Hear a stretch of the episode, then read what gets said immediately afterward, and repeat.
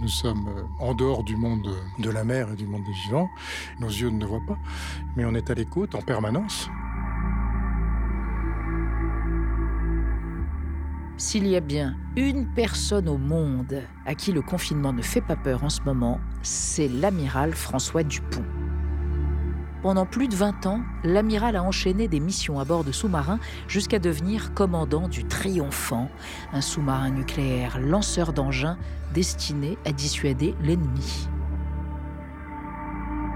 dilué dans les profondeurs, coupé du monde et confiné pendant 70 jours avec un équipage de 111 marins, l'amiral partait pour de longues sentinelles avec dans ses bagages 16 missiles nucléaires des centaines de fois plus puissants que la bombe d'Hiroshima.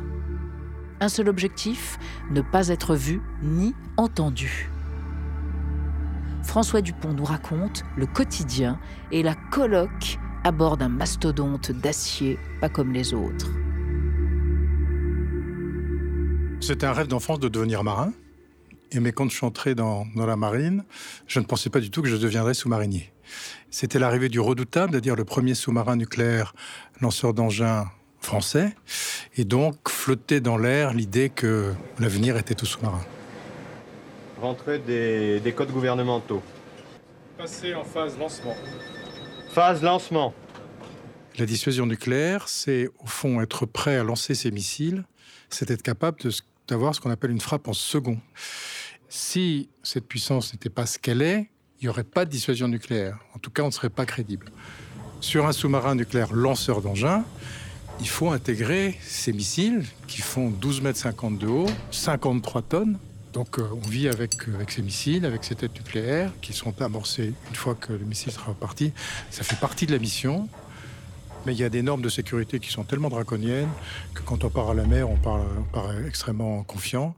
Il n'y a aucune radiation qui sort du compartiment réacteur, euh, nucléaire.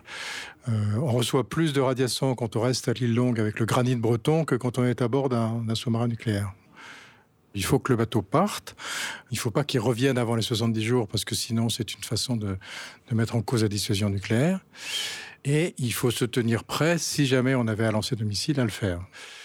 Et c'est pour ça qu'on part pendant 70 jours dans des zones dans lesquelles la, une des premières missions c'est de ne pas être détecté, de faire le moins de bruit possible.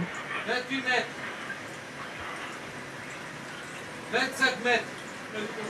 26 mètres. Bien. On navigue pas du tout à l'aveugle. Euh, l'idée, c'est la charge du commandant et de son officier de navigation, c'est de faire d'abord des parcours qui soient très très importants. Alors on, navigue pas avec des grandes vitesses, mais on navigue longtemps, donc on peut faire des, très grands des très grands parcours. Et comme je le disais, de, rechercher les endroits où on a moins de chances d'être détecté. Et en fait, le sous-marin ne devient invisible qu'à partir du moment où il a plongé. 24 mètres. On la vue à 24 mètres. Bien. 23 mètres. Immersion 22 mètres.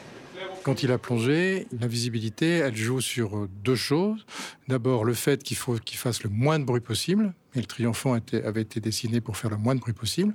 C'est-à-dire que des pompes, des turbines et tout ça, c'est suffisamment isolé pour qu'il n'y ait pas de vibrations qui sortent du sous-marin. Et ensuite, il y a la manœuvre du bateau lui-même.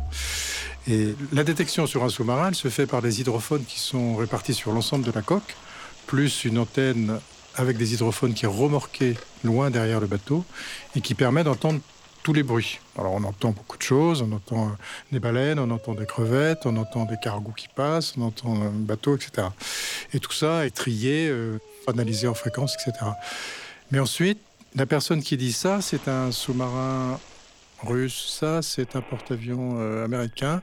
C'est ce qu'on appelle l'oreille d'or. C'est quelqu'un qui a une oreille musicale très développée, qui s'entraîne chaque fois qu'il est à terre à écouter des bandes spécifiques de chacune de ses, de cibles. Ça l'oreille d'or.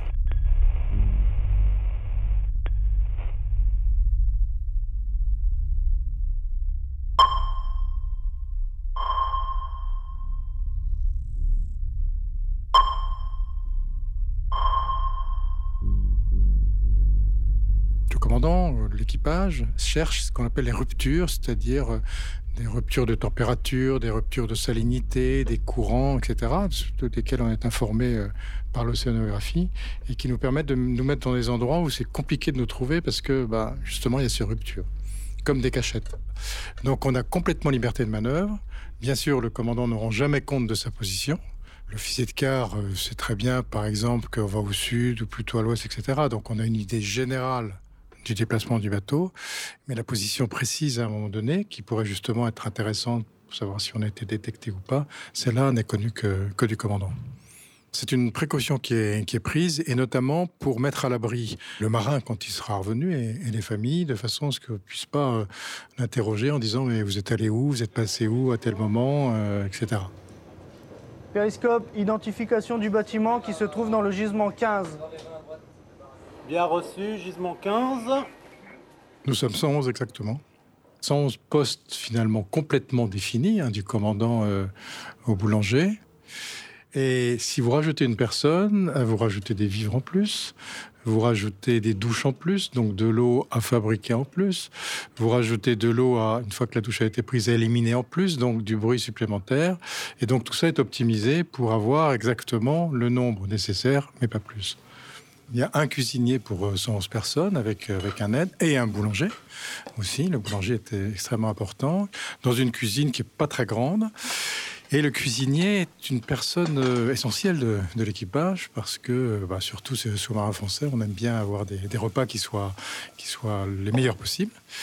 Et euh, il se démène pendant ces 70 jours pour faire 70 fois deux repas qui ne sont jamais les mêmes. Les déchets sont sont recueillis bien sûr, sont compactés de façon à, faire des sacs de déchets qui soient le plus faibles possible. Et ensuite, euh, on les largue par un sas sur le fond de la mer.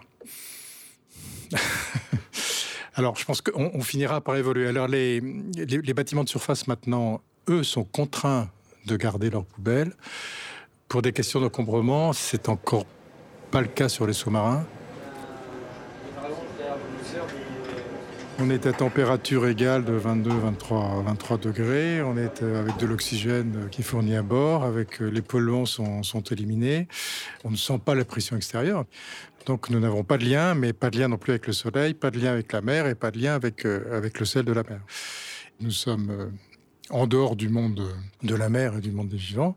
Et alors, pas de lien avec les humains. Les seuls liens qu'on ait avec les humains, c'est un message qui est envoyé une fois par euh, semaine par chaque famille à chaque marin. Alors à mon époque, c'était 24 mots, maintenant c'est 40 mots. Mais ces 40 mots sont euh, vus avant le départ de Brest, avant de nous être envoyés, et une fois qu'ils arrivent à bord, pour être sûr qu'on ne va pas donner une mauvaise nouvelle à un, un marin. Quand c'est une mauvaise nouvelle personnelle, en particulier un deuil, c'est une fois encore le commandant qui est prévenu et lui ensuite qui se charge de transmettre la nouvelle quand il le peut. Oui. Commandant, réception d'un message flash. Oui, merci. Les bonnes nouvelles sont pas très difficiles à, à gérer. Les mauvaises nouvelles le sont plus, surtout quand elles peuvent être euh, dramatiques, comme ça a été le cas, par exemple, pour le Bataclan ou pour, euh, pour Nice. Quand il y a un drame comme ça qui touche euh, l'ensemble de la population, le commandant est prévenu lui-même par un message crypté. C'est-à-dire que tous les messages sont cryptés, mais lui, il est crypté deux fois. C'est le commandant lui-même qui va décrypter dans, sa chambre. Et après, euh, c'est lui qui va décider du moment où il va, annoncer cela à l'équipage. Le, moral est, quelque chose d'extrêmement important, dont il faut d'ailleurs, euh, dont le commandant a s'assurer qu'il est toujours au bon niveau. Et j'ai besoin des autres aussi pour que mon moral soit bon, de même qu'ils ont besoin de moi. On sait très bien que le début de la patrouille est un, début dans lequel tout le monde est content de repartir à la mer, etc. Que le milieu de patrouille est un moment un peu compliqué parce qu'on est content d'avoir fait une première partie de la patrouille, puis on se rend compte qu'il faut faire encore l'autre. Voilà. Et puis il y a des moments qui sont pas compliqués, mais enfin qu'il faut gérer aussi comme, comme ils le sont. C'est par exemple quand on passe Noël à, à la mer.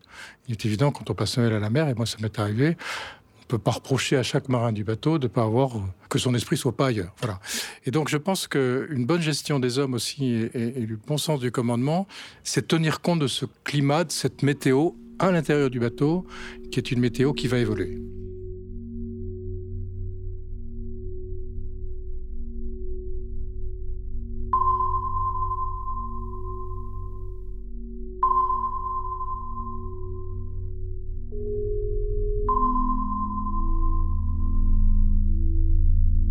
À bord d'un sous-marin, comme sur tous les bateaux de la Marine nationale et sur les bateaux en général, il est rythmé par ce qu'on appelle le quart.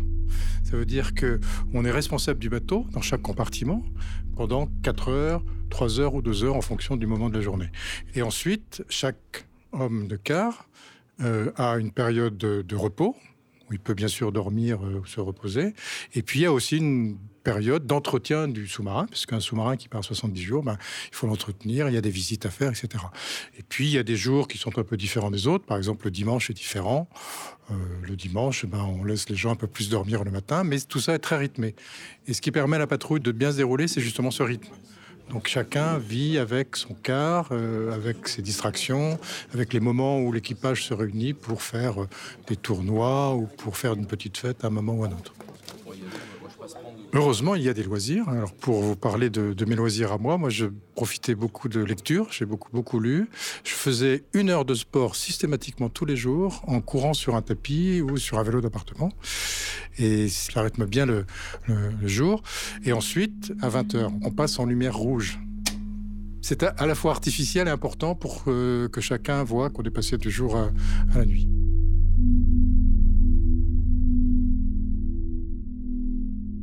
Chacun a sa part de responsabilité, de l'arrière à l'avant, euh, autour des missiles, autour de la propulsion, autour du réacteur nucléaire, euh, euh, autour de, tout ce qui se passe au poste central navigation opération pour écouter l'environnement et savoir ce, qui se passe autour de soi. Il faut avoir une confiance absolue puisque quand ils sont de quart, et en particulier quand ils sont de quart euh, dans la nuit, il faut qu'on puisse dormir. C'est un travail d'équipe et de, confiance et de cohésion extrêmement fort. Quand on revient de, mer, l'équipage qui était en charge du bateau passe la main à un autre équipage. Et ensuite, il va revenir pour bah, refaire les équipes, les entraîner, etc. Je pense que les vertus qu'on qu'on déploie à bord d'un sous-marin pour que l'équipage soit ait toujours cette cohésion et que ça fonctionne bien, est quelque chose qui peut s'appliquer aussi au, au reste du monde, y compris dans, dans des entreprises, dans des institutions. Pour moi, les vertus autour desquelles tout ça s'articule, c'est d'abord l'autorité, mais l'autorité au noble sens du terme, c'est-à-dire l'autorité, c'est pas l'autoritarisme, c'est quelque chose de beaucoup plus subtil. Et moi, je prétends que chacun a une part d'autorité sur un équipage de 111. Le sens de la responsabilité. Et la troisième euh, vertu, pour moi, c'est la bienveillance. C'est-à-dire que quand on part avec 111 personnes, on part avec 111 personnes qui, ont chacun une responsabilité, qui sont chacun dans une case d'une organisation, mais ils sont chacun différents. Et la question à se poser, c'est de savoir qu'est-ce que il va m'apporter lui, qui va non seulement le mettre encore plus en valeur, mais qui va servir à l'ensemble de l'équipage. Il est vrai que je me suis nourri et je continue à me nourrir de mes patrouilles de sous-marins. Pour moi, ça reste encore un souvenir formidable. Les histoires de 28 minutes, un podcast à écouter sur arteradio.com.